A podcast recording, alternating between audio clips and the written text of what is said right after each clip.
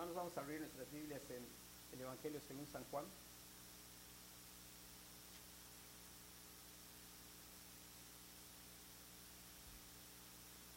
Capítulo 8.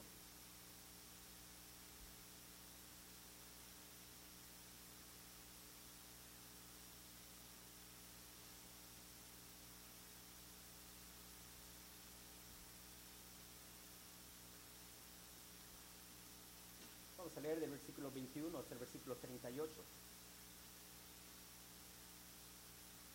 Dice la palabra de Dios, otra vez les dijo Jesús, yo me voy y me buscaréis, pero en vuestros pecados, en vuestro pecado moriréis, a donde yo voy vosotros no podéis venir. Decían entonces los judíos, ¿acaso se matará a sí mismo que dice, a donde yo voy, vosotros no podéis venir?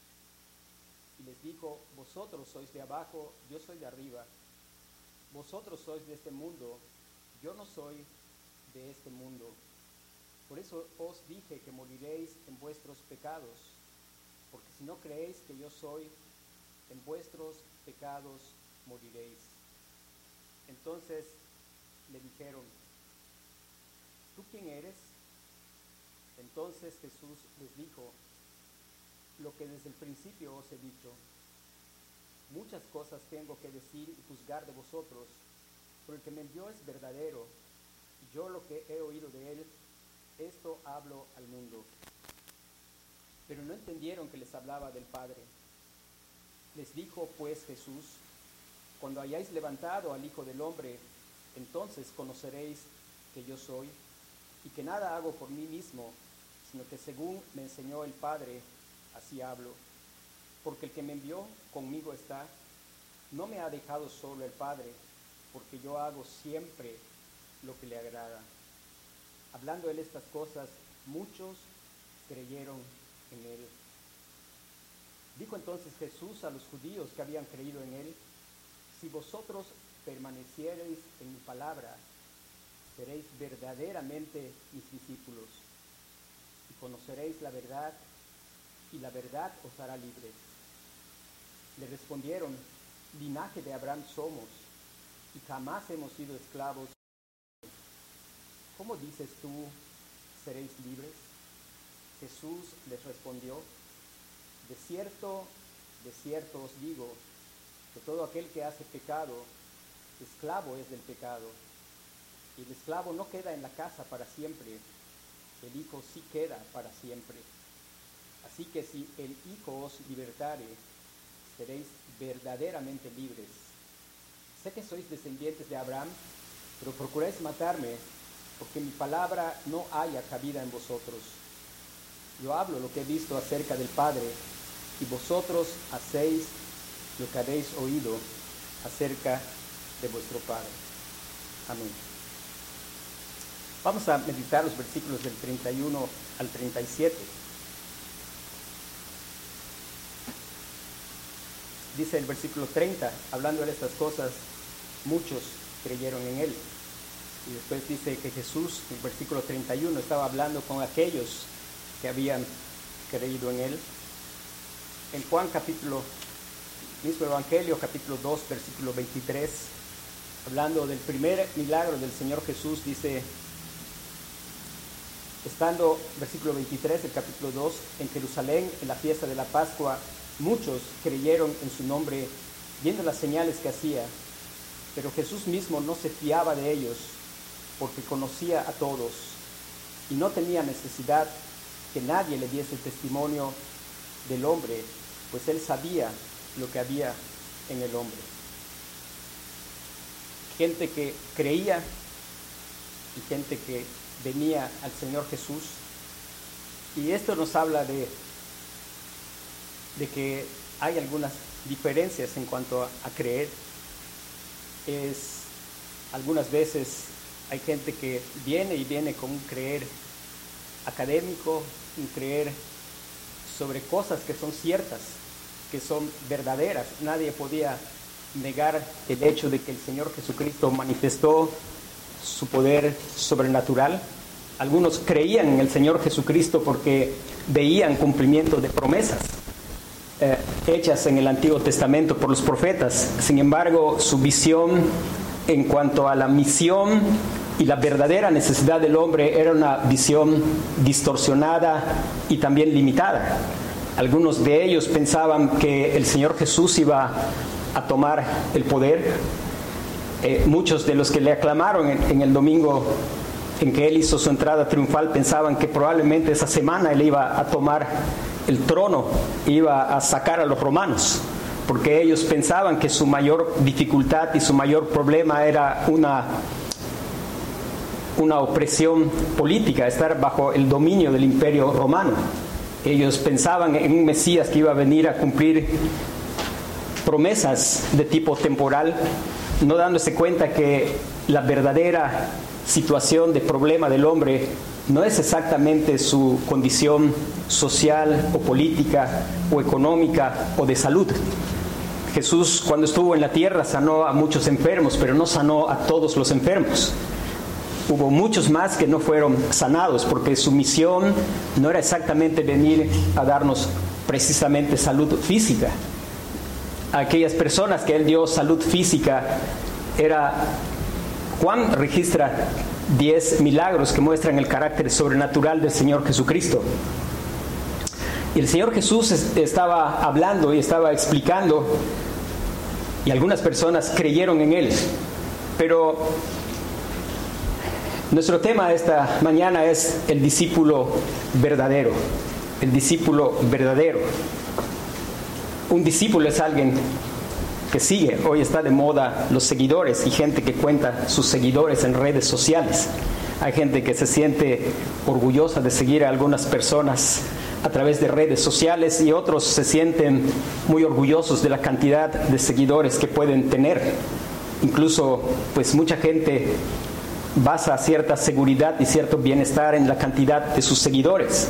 Es triste que hay personas que ahora pues entran en depresión cuando, cuando pierden seguidores. Bueno, ¿qué es? Muchas personas creían, pero el Señor no se fiaba de ellos porque no necesitaba que nadie le dijese la condición espiritual de la persona porque Él conoce todo acerca de las personas.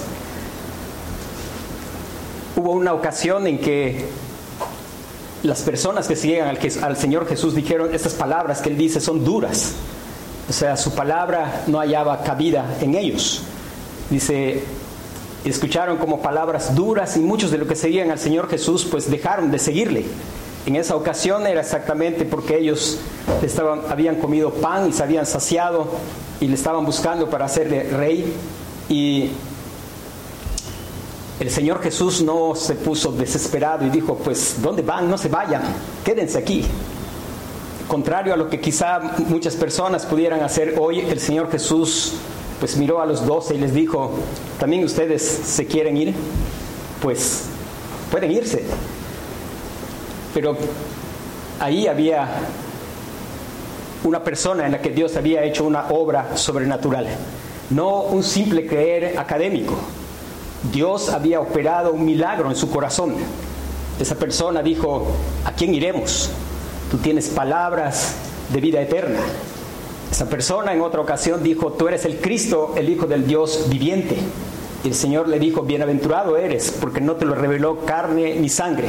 O sea, eso no lo aprendiste de un maestro que logró ponerlo en tu cabeza, sino esto te lo reveló el Señor, no solo en tu cabeza, sino también en tu corazón. Dios te ha dado una fe viva. Dios te ha revelado al Hijo de Dios. ¿A quién iremos? Tú tienes palabras de vida eterna. Y en este pasaje vamos a mirar cinco cosas que el apóstol Juan nos enseña, inspirado por el Espíritu Santo, acerca de alguien que es un verdadero discípulo del Señor Jesucristo. En primer lugar, Dice el versículo 31, dijo entonces Jesús a los judíos que habían creído en él. Algo es cierto, un discípulo cree en él. Un verdadero discípulo cree en el Señor Jesucristo. Pero un verdadero discípulo cree en el Señor Jesucristo. En verdad, negar al Señor Jesucristo es una rotunda necedad. Nuestro calendario gira en torno al Señor Jesucristo. Es así como es necio negar la existencia de Dios, es una total necedad intentar negar la realidad acerca del Señor Jesucristo.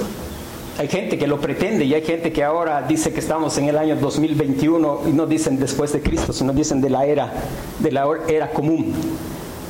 Y bueno, no obstante que muchas personas no se atreven a tanto y siguen poniendo sus libros antes y después de Cristo, eso no implica que toda esa gente es verdadero discípulo. Hay gran cantidad de gente que cree en el Señor Jesucristo, pero creen en base a algo que han aprendido de maestros, algo que han escuchado. Hay algo que es seguro y es que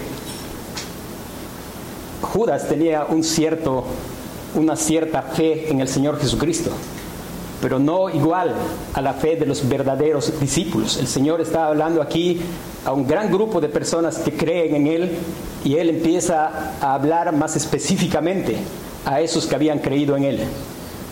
Y es necesario que algo importante para ser verdadero discípulo sea creer en el Señor Jesucristo, pero más allá de simplemente creerlo como algo que hemos escuchado, que se ha repetido y repetido y repetido y que forma parte, pues hasta cierto punto, de nuestra cultura occidental. El creer en el Señor Jesucristo, en este lado del mundo, pues la gente tiene celebraciones y, cree. Y algunos pues hemos escuchado la exposición acerca correcta y ortodoxa y bíblica acerca de Jesucristo. Pero es necesario algo y es necesario que ocurra lo que ocurrió a Pedro. Que pueda ser a quién iremos. Tú tienes palabras de vida eterna. Es necesario que pueda ser lo que ocurrió al apóstol Pablo, y después él no quería otra cosa, sino conocer a Cristo Jesús, mi Señor. Una fe que estaba no intelectualmente, sino una fe en el corazón. Algo que había ocurrido sobrenaturalmente. Dios había circuncidado su corazón. Dios había quitado la incredulidad y ellos creían verdaderamente en el Señor Jesucristo como el Hijo de Dios, como el cumplimiento de todas las profecías del Antiguo Testamento. Creían en el Señor Jesucristo como el cumplimiento de la ley. El fin de la ley para todo aquel que cree es Cristo. Él es el que ha cumplido todos los requerimientos de la ley. Un verdadero discípulo de Cristo cree en Cristo lo cree así como el eunuco. Aquí hay agua, dice, ¿qué impide que sea bautizado? Y Felipe dice, si crees de todo corazón, bien puedes. Y qué interesante es que el Señor nos conceda poder decir de todo corazón, creo que Jesús es el Hijo de Dios. Y Felipe se detuvo el carro y bajaron al agua y le bautizó. Ahora dice el Señor Jesucristo a los que habían creído en Él, si vosotros permaneciereis en mi palabra, si vosotros permaneciereis en mi palabra, y ahí completa, dice, seréis verdaderamente mis discípulos. De ahí nuestro tema, el discípulo verdadero. El discípulo verdadero cree en Cristo, de lo contrario, pues no sería un discípulo verdadero. Pero hay algo distintivo, algo que marcó una gran diferencia entre Pedro y Judas. Y es que Judas no permaneció en la palabra, aunque tenía cierta fe intelectual, no creía de todo su corazón. Él tenía una fe y en cierto modo basado en ciertos conceptos de la escritura, pero con un mal entendimiento porque el Señor no le había revelado verdaderamente quién es Cristo. Porque él era de aquellos que creían que su problema era una opresión de dominio extranjero, porque él era de aquellos que aspiraban y pensaban que, pues, yo voy a ser el secretario de finanzas en el reino. Y después estaba frustrado porque de pronto se dio cuenta que pues, este no va a echar a los romanos. Y pues tres años de mi vida ya invertí, aunque sea 30 monedas de plata que recupere. Él era alguien que no había, el Señor Jesucristo no se le había revelado como el Hijo de Dios, él, no había experimentado en verdad el entendimiento de conocer la verdad. Ahora, el verdadero discípulo del Señor Jesucristo no dice por algún tiempo que cree, sino él cree con todo su corazón. Él tiene una fe que le ha sido dada por el Señor. Él tiene una fe que no es simplemente algo académico o intelectual, que no es algo que él ha aprendido en alguna clase de escuela dominical o por años en una iglesia, sino es algo que el Señor ha puesto en su corazón. Y él permanece en la palabra, en la palabra de Cristo, permanencia en la palabra de Cristo el verdadero discípulo permanece. Van a pasar los años y él va a permanecer en la palabra de Cristo. ¿Y qué es permanecer en la palabra? Permanecer en la palabra es, si Él es el Hijo de Dios, pues su palabra es palabra de Dios. Él permanece en la palabra porque Él sabe que no solo de pan vivirá el hombre, sino de toda palabra que sale de la boca de Dios. Él permanece en la palabra porque Él ha probado que el Señor Jesucristo es alguien que no vino a hacer nuestra vida solamente más confortable temporalmente, sino vino a salvarnos de nuestra verdadera dificultad, de nuestro verdadero problema. Él sabe, Él sabe que juntamente con Pedro que Él tiene palabras de vida eterna. Él escucha la palabra de Cristo, toda la palabra de Cristo le parece atractiva. Él dice con el salmista, oh cuánto amo yo tu ley, todo el día es ella mi, mi meditación. Él sabe el valor de la palabra de Cristo. Él dice, lámpara es a mis pies tu palabra y es una lumbrera a mi camino. Él sabe y está cada día atesorando la palabra en su corazón, porque él sabe y él ora por los jóvenes, porque él sabe que con qué limpiará el joven su camino, con guardar tu palabra. En mi corazón he guardado tus dichos para no pecar contra ti. Él clama al Señor y le dice que le haga desear su palabra más que el oro y más que millares de oro y plata. Él sabe que el cielo y la tierra pasarán, pero sus palabras nunca pasarán. Él sabe que esa palabra no es una palabra para llenar nuestra cabeza de información o para escribir libros, porque no hay fin de escribir libros. Uno podría ir y escudriñar la escritura y escribir libros y más libros y hacerlos académicos y tener títulos de maestrías y de doctorados. Y no hay fin de tener todos los títulos hablando de cuestiones de estudio teológico. Pero no es ese el asunto. El Señor Jesús dice que lo que va a suceder cuando permanecemos en la palabra es lo que le sucede al verdadero discípulo y es que el verdadero discípulo al estar en la palabra conoce la verdad. Conocer la verdad es lo más grandioso que puede ocurrirnos.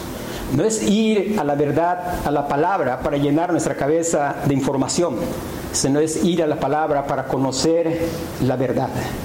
Y la verdad es Cristo. Cristo dice, yo soy el camino, la verdad y la vida. hermanos, que Dios nos guarde de que suceda lo que sucedió a personas. Esas personas que cuando empieza, bueno, Juan no escribió precisamente cronológicamente, pero cuando Juan empieza este capítulo 8, él empieza con unas personas que conocían esa palabra, la palabra, conocían la palabra de Dios, esa que está llena del Señor Jesucristo, esa que el Señor Jesucristo le mostró a aquellos dos que venían de Maús y los fue llevando desde Moisés, los salmos y los profetas y les mostró lo que de él decía. Y sin embargo, estas personas con esa ley de Moisés trajeron a una mujer hallada en adulterio para condenarle y al final ellos, ellos crucificaron al Señor Jesucristo, de quien la, ley, los profetas y los salmos dan testimonio. Ellos fueron a la Biblia. Juan capítulo 5, versículo 39.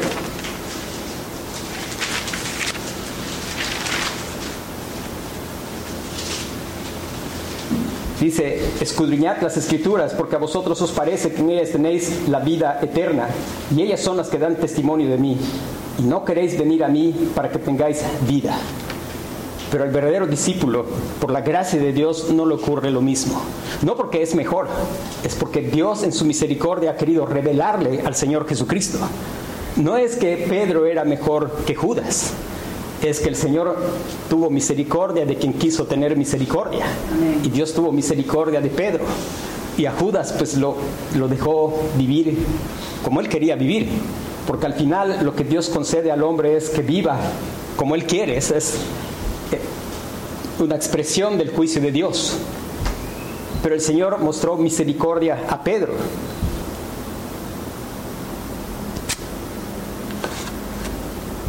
Conocer la verdad, permanecer en la palabra. Hubo personas que permanecieron años copiando la escritura contando las veces que aparecía el nombre de Dios, incluso algunos atreviéndose a cambiar el nombre de Dios para que no apareciera, porque se les hacía una falta de respeto, y algunos se bañaban cada vez que aparecía el nombre de Dios y cambiaban del lapicero para escribir con un lapicero que era exclusivo para el nombre de Dios, y sabían cuántas veces aparecía el nombre de Dios y tenían un dominio total. Sin embargo, crucificaron al Señor de la gloria la escritura llena de la verdad, pero ellos no alcanzaban más que a ver a alguien que quebrantaba el, día del Señor, a alguien que le decían, estás endemoniado. Eso era todo lo que lograban ver. Venía el milagro que mostraba el carácter sobrenatural del Señor Jesús y ellos estaban siempre enojados. Pero qué bendición para el verdadero discípulo que Dios le ha dado fe en su corazón. Fe verdadera, fe que es el don del Espíritu Santo, ese corazón que Dios ha querido tener misericordia. Y por esa misericordia está permaneciendo en la palabra. Y la palabra es su tesoro. Pero va la palabra y, el deseo de su corazón es, abre mis ojos y miraré las maravillas de tu ley. Y la maravilla de la ley, ¿sabe cuál es? La verdad. ¿Y sabe qué es la verdad? La verdad es el Señor Jesucristo. Esa es la maravilla de la ley y Él está ahí conociendo la verdad. Y hermanos, nuestra más desesperada necesidad es conocer la verdad porque nosotros estamos inmersos en un mundo de mentira, controlado por alguien que es padre de mentira. Porque nosotros nacemos con un corazón engañoso y perverso más que todas las cosas. El problema no es si otro país nos oprime. El problema no es si nuestra moneda se devalúa. Nuestro problema no es si de pronto nos escasea el trabajo. Nuestro verdadero problema es un corazón engañoso, un mundo lleno de mentira, hermano, una de las realidades es que nosotros, desde que cambiamos la verdad de Dios por la mentira, somos fáciles de engañar. Al ser humano le gusta ser engañado. Es, alguien dijo que es mucho más fácil, es mucho más fácil vender una mentira que regalar una verdad.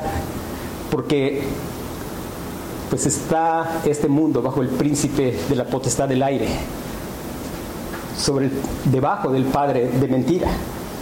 Y hermanos, la verdad es necesidad. Necesitamos permanecer en la palabra para conocer la verdad acerca de nuestro corazón, para conocer la verdad acerca de nosotros. Hermano, usted no va a aprender la verdad acerca de usted leyendo periódicos. Eso no quiere decir que estoy diciendo que no lea el periódico. Lea el periódico. Pero usted no va a conocer la verdad pasando cantidad de horas en las redes sociales. Usted no va a conocer la verdad leyendo libros de psicología, oyendo al psicólogo o estudiando psicología. Usted no va a conocer ahí la verdad del ser humano. La verdad del ser humano está en la escritura. Y nosotros creemos muchas mentiras acerca de nosotros y necesitamos que esa verdad nos recuerde quiénes somos. Nosotros no somos personas buenas que de vez en cuando hacemos cosas malas. Nosotros somos personas que estamos descarriados desde la matriz. Somos personas impías, somos personas con un corazón engañoso y perverso, personas que estamos rebeldes contra Dios, no queremos que Él reine sobre nosotros. Esa es la clase de persona que somos. Pero el discípulo verdadero permanece en la palabra y cuando va a la palabra, esa palabra es como un espejo donde Él puede mirarse y ver su pecado, ver su realidad ver lo que realmente somos, ver cuán pecadores somos, ver la profundidad de la maldad en nuestro corazón es necesario. a veces no gusta, pero es necesario. Y el creyente sabe, el creyente sabe y el creyente va y permanece en esa verdad porque sabe, por horrible que sea, es necesario saber la verdad, pero es necesario saber la verdad acerca de cuál es la manera en que se soluciona ese problema.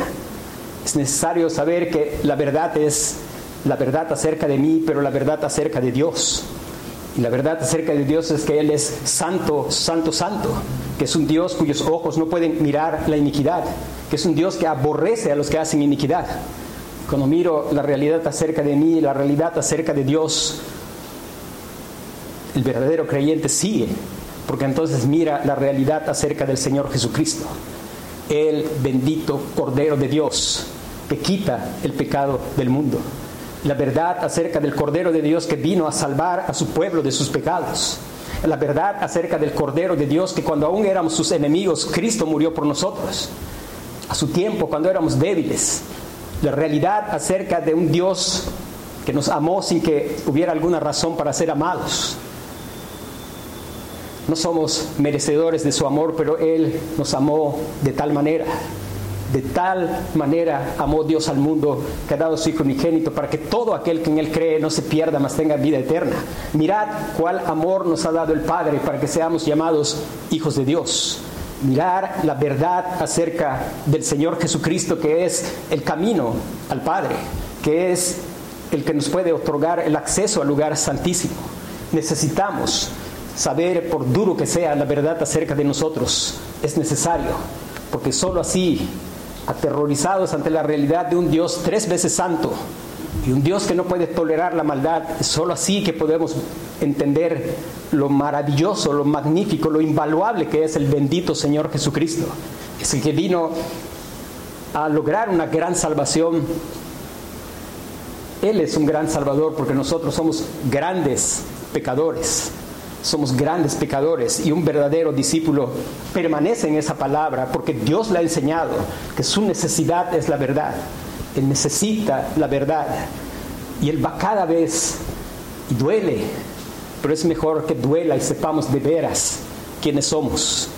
Porque mientras no nos duela y no sepamos quiénes somos, vamos a vivir enfatuados y engañados. Y no vamos a valorar en verdad la obra del Señor Jesucristo, ni vamos a disfrutar de la obra del Señor Jesucristo. Dice Jesús, seréis verdaderamente mis discípulos. Y allí está hablando el verdadero discípulo. Esto es obvio, pero es necesario decirlo. Sigue a Cristo. Sigue a Cristo. Es un verdadero discípulo. Discípulo es seguir. Está siguiendo a Cristo. Hermanos, clamemos al Señor para que el Señor nos guarde. Hoy día está de moda de pronto gente que se califica y se siente orgulloso de decir soy reformado.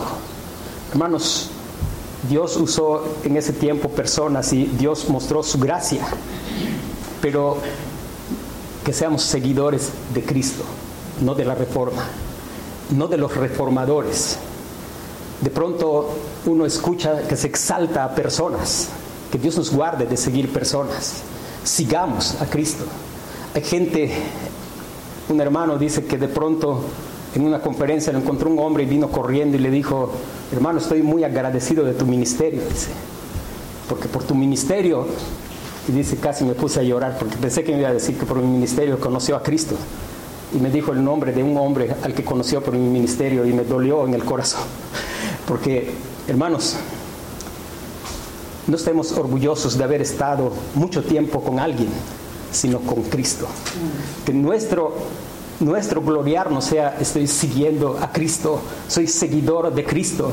Que no sigamos modas de pensamiento, que Dios nos guarde de seguir a ciertas personas que de pronto destacan y puede ser que son usados por el Señor pero que Dios guarde nuestro corazón que es engañoso y perverso y estemos seguros, yo estoy siguiendo al Señor Jesucristo por su gracia, porque Él me atrae hacia sí con lazos de amor, porque yo estoy viendo que Él es precioso sobre todas las cosas. Seguidor de Cristo, un verdadero discípulo está siguiendo a Cristo, no está siguiendo pensamientos de personas. Hermanos, no siga a nadie sino al Señor Jesucristo para ser un verdadero discípulo de Cristo. Que Dios nos guarde de vivir admirados los unos de los otros. Porque si vivimos admirados unos de otros, no podremos amarnos. Vivamos admirados de aquel que hace en nosotros una obra que es admirable. Porque Él es admirable. Su nombre es admirable, consejero, Dios fuerte, Padre eterno, príncipe de paz. Pero si nos empezamos a admirar unos a otros, nunca nos vamos a corregir nada. Capaz y que de pronto llegamos a imitar cosas incorrectas, porque pensamos que ese que yo admiro todo lo hace bien. El único que lo hace todo bien es el Señor Jesucristo. Todo lo hace bien, todo lo que dice está bien dicho. Hermanos, que al ir a la palabra nosotros podamos ver a Cristo y podamos ser extasiados, fascinados, seducidos por el Señor Jesucristo y que nuestro mayor anhelo sea seguir al Señor Jesucristo. Que Dios haga esa obra en nuestros corazones. Y hermanos, lo que les digo, lo digo para mí, porque yo no soy distinto que ustedes. También mi corazón es de pronto de seguir personas, pero que Dios nos guarde, que Dios nos guarde de identificarnos y sentirnos orgullosos de cierto o seguir cierto movimiento o ciertas personas y que nuestro gloriarnos sea gloriarnos en Cristo y solo en el Señor Jesucristo. Seguir a Cristo, el verdadero discípulo sigue a Cristo. El que dice que lo conoce, anda como Él anduvo. En esto conocerán todos que sois mis discípulos, si tuvieres amor los unos por los otros. Cristo es amor, Dios es amor. Seguir al Señor Jesucristo.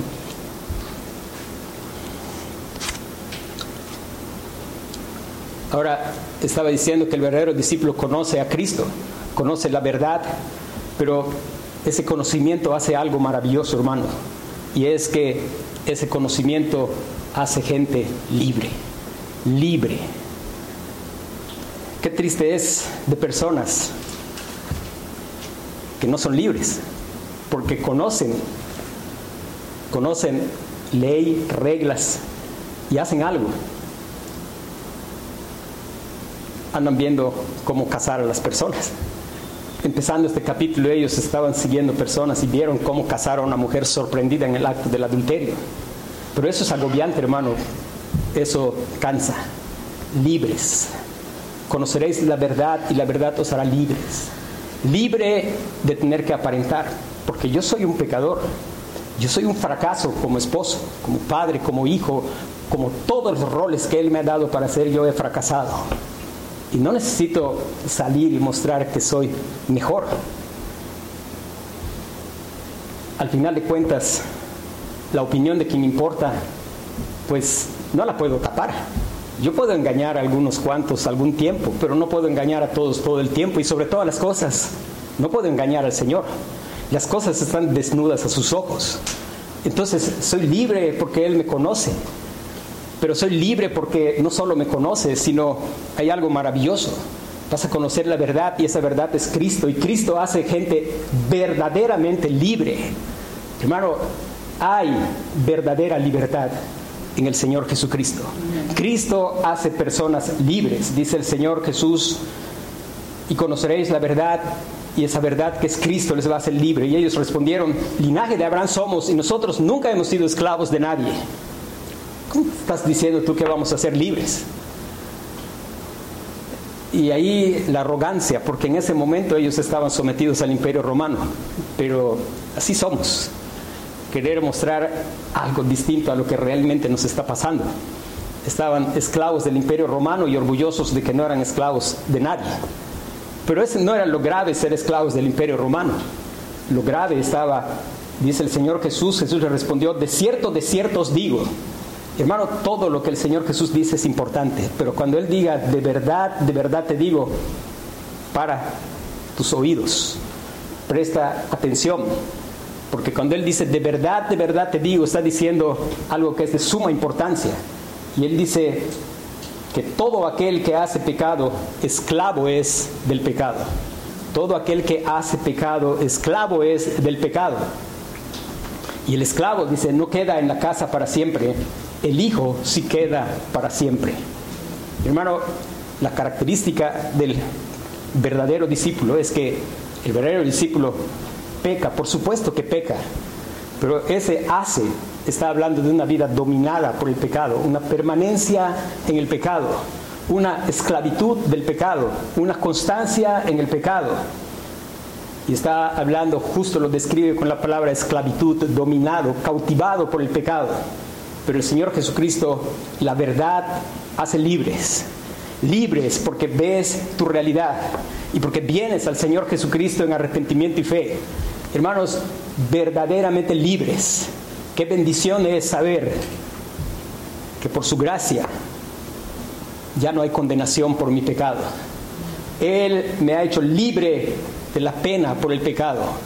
Mis pecados no los guardó el Señor acá abajo de la plataforma o abajo de la alfombra. Mis pecados han sido castigados. Soy libre de la pena por el pecado. Pero no es que mis pecados no van a ser castigados, ya han sido castigados en la cruz del Señor Jesucristo. Él cargó mis pecados en su cuerpo sobre el madero. El castigo de nuestra paz fue sobre Él y por su llaga fuimos nosotros curados. Puedes ser verdaderamente libre y dormir tranquilo de saber que todo está bien con Dios, que ya no hay más condenación.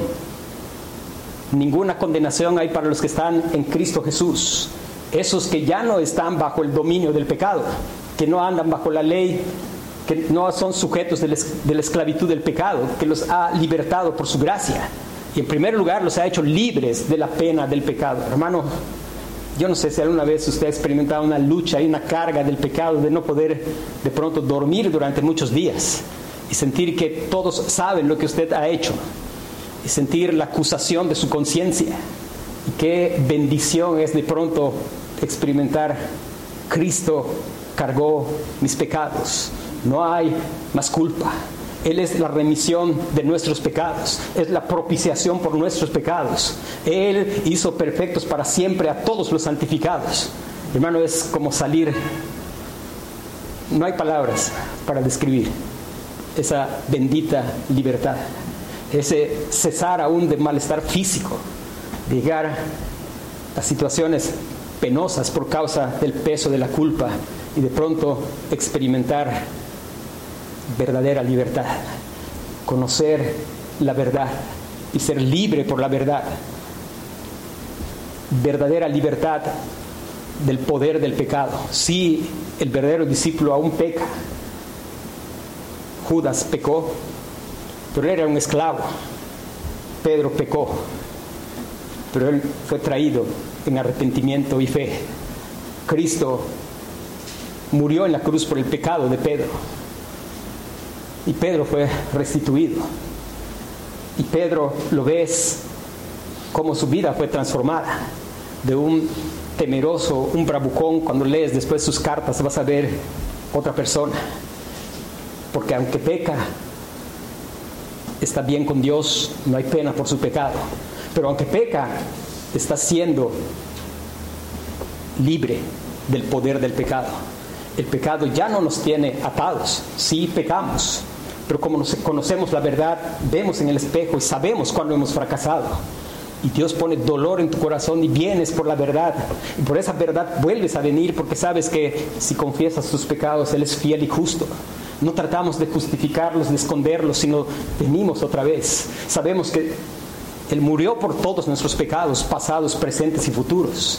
Sabemos que todas nuestras maldades hallaron propiciación. Sabemos con claridad la verdad que dice, palabra fiel es esta digna de ser recibida por todos, que Cristo Jesús vino al mundo para salvar a los pecadores, de los cuales yo soy el primero.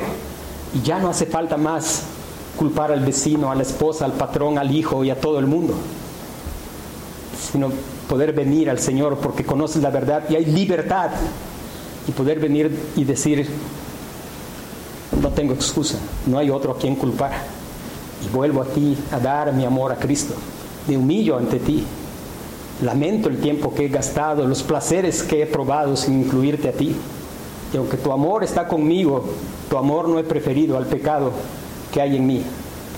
Y hermano, libertad de la presencia del pecado. Verdaderamente libres. Hermano, debe ser el motivo del gozo y el anhelo de nuestro corazón. Hoy batallamos aún con el pecado, pero gloria a Dios Él ha hecho propiciación por nuestros pecados. Pecamos y venimos y Él es fiel y justo para perdonar nuestros pecados. Pero hermanos, nuestra esperanza no es recuperar lo que perdió Adán. Nuestra esperanza es más allá de lo que perdió Adán. Él podía pecar o no pecar. Sin Cristo solo podemos pecar. Asegurémonos de ser verdaderos discípulos, porque sin Cristo solo podemos pecar aunque no lo notemos, aunque no nos demos cuenta, porque no vemos la verdad.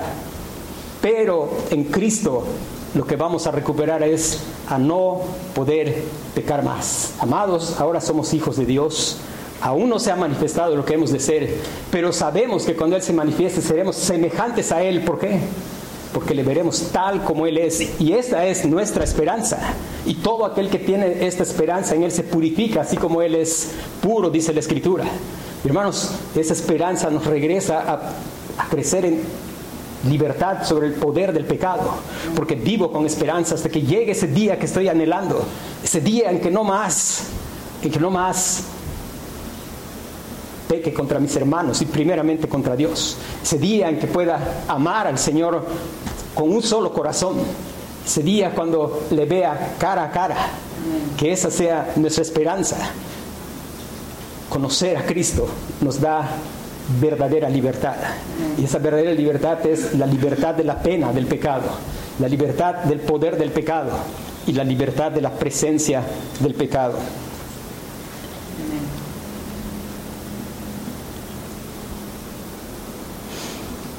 El verdadero discípulo va a ser redundante, pero no es esclavo. El verdadero discípulo no es esclavo.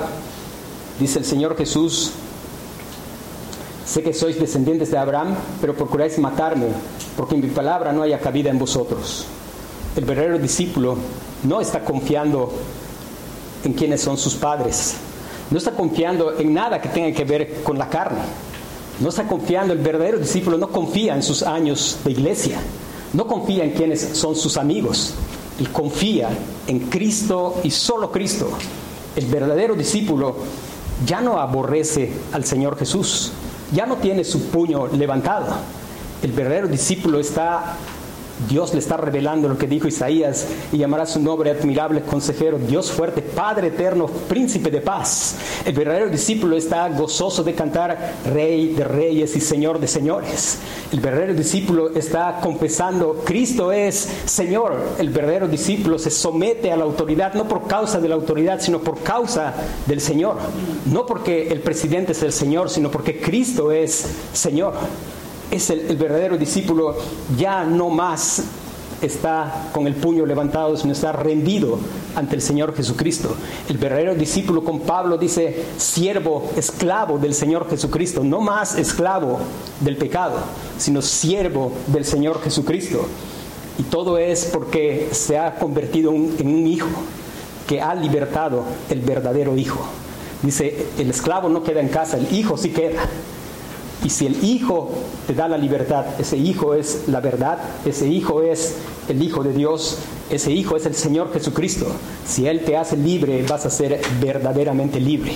¿Cómo puedes ser hijo y no más esclavo? Hasta todos los que le recibieron, a los que creen en su nombre, les dio derecho de ser hijos de Dios. Y el verdadero discípulo se deleita en la palabra de Dios. El que no es discípulo y que es esclavo aborrece la palabra. La palabra no haya cabida. Y hermanos, que Dios nos ayude a que un día pueda ocurrirnos algo.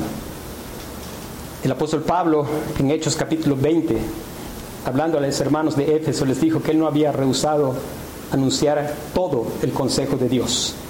Que Dios haga tal obra que en ninguna parte de la escritura queramos no escuchar. El verdadero discípulo toda la palabra es consejo de Dios y haya cabida en su corazón toda la palabra de Dios. No tiene partes favoritas que son las únicas que quiere escuchar. Él quiere escuchar las benditas palabras de vida eterna que van de Génesis 1.1 hasta el último versículo de Apocalipsis. Toda es palabra de Dios y es útil para enseñar, para redarguir, para corregir, para instruir en justicia, a fin de que el hombre de Dios sea perfecto, enteramente preparado para toda buena obra para ser un verdadero discípulo del Señor Jesucristo. Para eso Él nos ha dejado su palabra. Y hermanos, orar al Señor que nos haga venir a la palabra para que la verdad brille a nuestros ojos, para que podamos ver las maravillas de la ley de Dios. Lo maravilloso no es poder pararnos y recitar de memoria de Génesis 1 hasta Apocalipsis el último versículo. Lo maravilloso no es saber cuántas veces aparece el nombre de Dios. Lo maravilloso no es poder entender la Biblia en griego y en hebreo.